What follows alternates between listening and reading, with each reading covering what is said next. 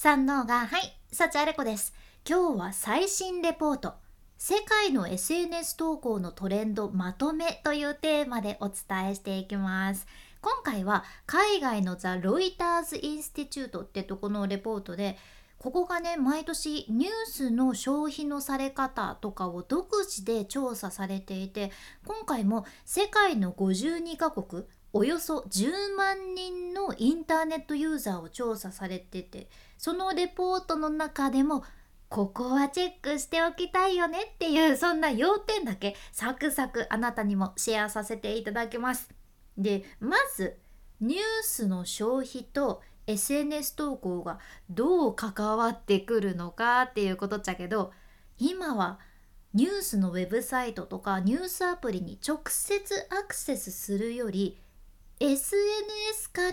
ニュースを見るというのが主流になってるんよね。これは海外もそうで特に若いユーザー層24歳以下のユーザーはニュースをチェックするのに SNS を利用してる傾向がかなり強いじゃん。でこれも国によって様々っていうのもあって例えばねタイとフィリピンチリペルーとかのユーザーは SNS を利用してニュースを見る傾向が強いんやけど韓国日本台湾インドとかではヤフーとかのニュースサイトで最新のニュースをチェックする傾向が強いというのも分かってるんですよね。いや面白い文化もあるんかな。で実際世界の SNS の利用状況で言うとね2023年 Facebook と Instagram の利用というのは減っていて TikTok と WhatsApp は増えていて Snapchat と Twitter の利用は比較的安定してるんよね。うん、みんな TikTok の影響力がすごいというのは結構知られてるんやけどこの WhatsApp が増えてるのがチェックポイントなんですよ。この WhatsApp というのは LINE とほぼ同じようなメッセージングアプリやけん今このアプリの利用が増えてるっていうのはつまるところ全世界に自分のことを共有するっていうことから離れてる傾向が反映されとるじゃんね。ユーザーは SNS でその不特定多数の全世界の人たちに何かを共有して誰に見られてるのかもわからないし誰に嫌な評価をされるのかもわからないっていうことを避けて自分が信頼してるプライベートな人たちとコンテンツをそこだけで共有する傾向がはるかに強くなってるんですよ。そう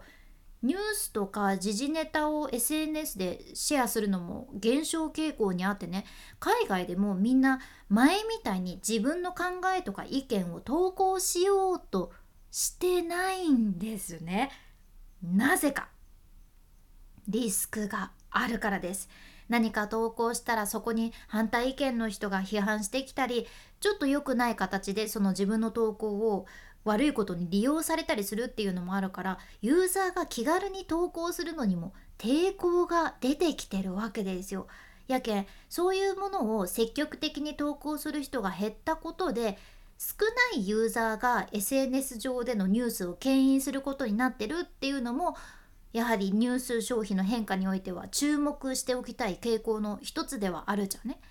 あのイギリスの人類学者ロビン・ダンバーっていう人が研究で人はどんなに努力しても150人以上とは有意義な人間関係を保てないっていうのがあるっちゃけどまさにこれも反映されている形で SNS で全ての人に向けて発信したり何百人もの人をフォローしたりする必要っていうのは必ずしもなくってほとんどの場合本当の意味でつながりを維持できるのはやっぱり小さなグループだけなんよね。だからだから今コミュニティが注目されていていや本当に全部つながってるなって感じるっちゃけど SNS の最初の段階では誰もがみんな自分だけのメディアを持てるぜすごいぞっていうことが魅力やったけどだんだん時が経つにつれて私たちもその SNS のデメリットにも気づいてしまって結果的には SNS というメディアに興味を持たなくなった人たちもいらっしゃるんですよ。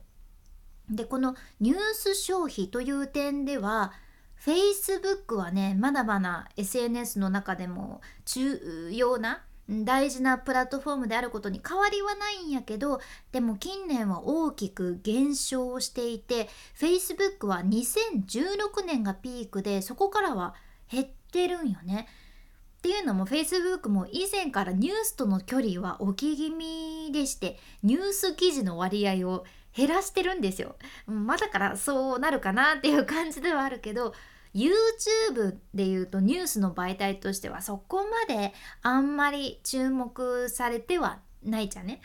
ただ TikTok と合わせて動画メインの影響力というのはしっかり示されとるけん、ん、やっぱり動画はエンゲージメントがすごいんですよね長い文章よりは分かりやすい動画だったらもうそれだけで最後まで見ちゃうっていうのがあるからうんだからここはこれからそういう使われ方をする可能性も十分にあるっていうのは踏まえた上で Twitter 海外でも Twitter のユーザーは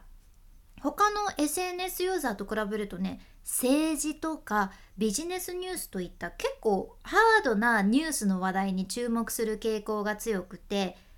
TikTok、Instagram、Facebook のユーザーはニュースに関連した楽しい投稿とかを消費する傾向がやや強いということも分かってるんです。いやこれはめちゃくちゃ SNS 運用のヒントでもあって Twitter の全体のユーザー数は他と比べて少ないかもしれんけど積極的にツイートされてる Twitter ユーザーはそういった最新の情報に触れていて自分の考えとか意見を発信する傾向があるわけですよ。でもその点メタ社インスタとかフェイスブックを運営するメタ社はプライベートのつながり少数の濃いつながりを重視するようになってるっていうことから方向としてはね若干逆なんですね。やけ、まあ、全部が全部当てはまるわけじゃないけど大方こういう傾向があるっていうのを分かってるとプラットフォームが次に出してくる打ち手とか SNS 運用で優遇される投稿とかも見えてくるはずやけん参考になるかなって思います。うん、あくまで、まあ、ニュースとかそういったマッチョな情報 固めの情報とかは Twitter と相性が良さそうなのは分かってきますよね。今回の内容もちょっと頭の片隅にちょこんと置いていただいてこれからの SNS を見る何かヒントになればなと思います。参考になればすごく嬉しいです。今日みたいな海外の最新情報これからもシェアしていく件聞き逃さないようにフォローもしくは無料のサブスク登録のボタンそちらが応援のフォローボタンになってますのでぜひ今のうちにまだ押してない方ポチッと忘れずに押しておいてください。さてちょこっと雑談やけど最近この前高知県で買ってきた新茶をねよくゆっくり入れてるんやけどいや本当に簡単に茶葉を急須に入れてお湯を注ぐだけやけどあお茶を丁寧に入れると心が落ち着くなっていうのを再発見したんですよ。いやこれはスーパーのお茶でも何でもよくってとにかくお茶をゆっくり入れてあったかいお茶をゆっくり飲む。この時間を大切にしてまして夫の周平さんもね「あお茶おいしい」って言ってくれるのが嬉しくてその時間をお互い大切にしてるっていうただそれだけなんやけどあなたももしよかったらスーパーにある茶葉とか買ってきてゆっくり入れてみてください。とても心が豊かになる時間だなと思うのでおすすめです。君に幸あれ。ではまた。博多弁の幸あれ子でした。